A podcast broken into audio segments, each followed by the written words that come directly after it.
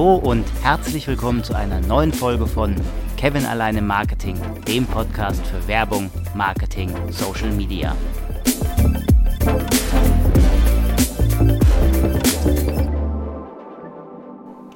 Letzte Woche hatte ich über das Double Opt-in-Verfahren gesprochen. Natürlich liegt da auch die Frage nahe, wie ich denn überhaupt an E-Mail-Adressen komme, damit ich jemanden auch überhaupt anschreiben kann. Denn um E-Mail-Marketing überhaupt machen zu können, braucht man zuerst einmal einen E-Mail-Verteiler und damit auch E-Mail-Adressen. Egal, ob man einen bereits bestehenden Verteiler ausbauen oder einen neuen aufbauen will, ist es immer besser, neue Adressen zu gewinnen, denn ein bestehender E-Mail-Verteiler kann sich durch Abmeldungen und Bounces schmälern. Langfristig sollte das Wachstum also im Vordergrund stehen. Je nach Markt kann es aber durchaus schwierig werden, einen entsprechend großen Verteiler aufzubauen. Damit die neuen Adressen nicht nur den Schwund durch Abmeldungen und Bounces ausgleichen, sondern der Wachstum auch langfristig zum Erfolg führt, sollte man möglichst sämtliche Methoden zur Adressgewinnung kennen und zum Teil ausschöpfen. Die Hauptmethoden sind einerseits die interne Methode, andererseits der Kauf von Adressen. Der Kauf von E-Mail-Adressen ist umstritten. Es gibt verschiedene Anbieter, die Adressen anbieten, aber durch die DSGVO ist es fast kaum noch möglich, gültige Opt-ins, also Adressen, die man auch anschreiben darf, zu bekommen. Wie funktioniert das in der Regel? Der Adressdatenanbieter generiert Adressen über beispielsweise ein Gewinnspiel, bei dem man sich als Sponsor beteiligt. Im Gegenzug erhält man die Daten der Teilnehmer.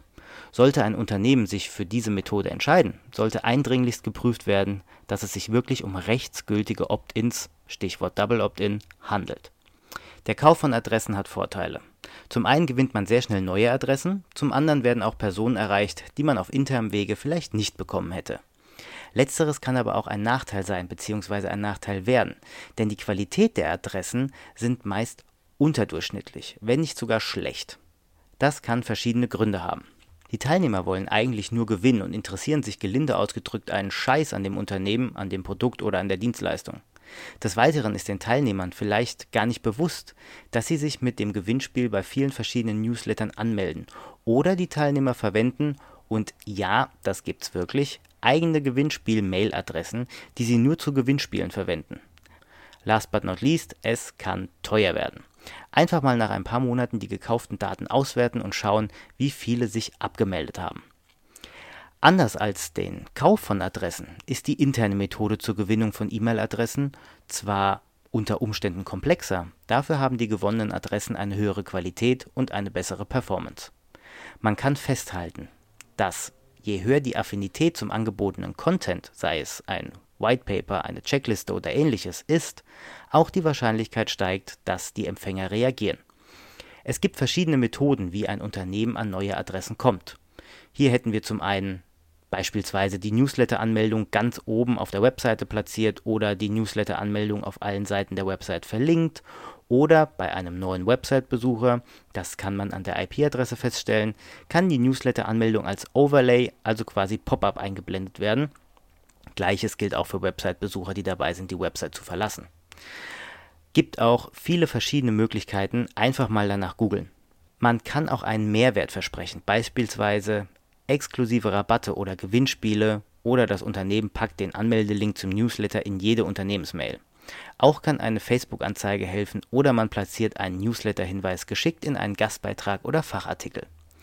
Was allerdings nicht geht, ist der telefonische Weg. Das wiederum ist nicht rechtsgültig. Man müsste dann schon das Telefongespräch aufzeichnen, die Daten speichern, am Ende dann noch eine schriftliche Einwilligung verlangen und, und, und. Das ist einfach viel zu kompliziert. Zusammengefasst, für E-Mail-Marketing braucht man E-Mail-Adressen. Diese müssten natürlich ein Double Opt-in haben. Möglichkeiten an Adressen zu kommen gibt es viele, man sollte nur aufpassen, wie man an sie kommt.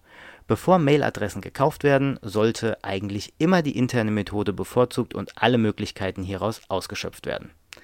Das war mein kleiner Ausflug ins E-Mail-Marketing. Ich hoffe, dir hat mein Beitrag gefallen.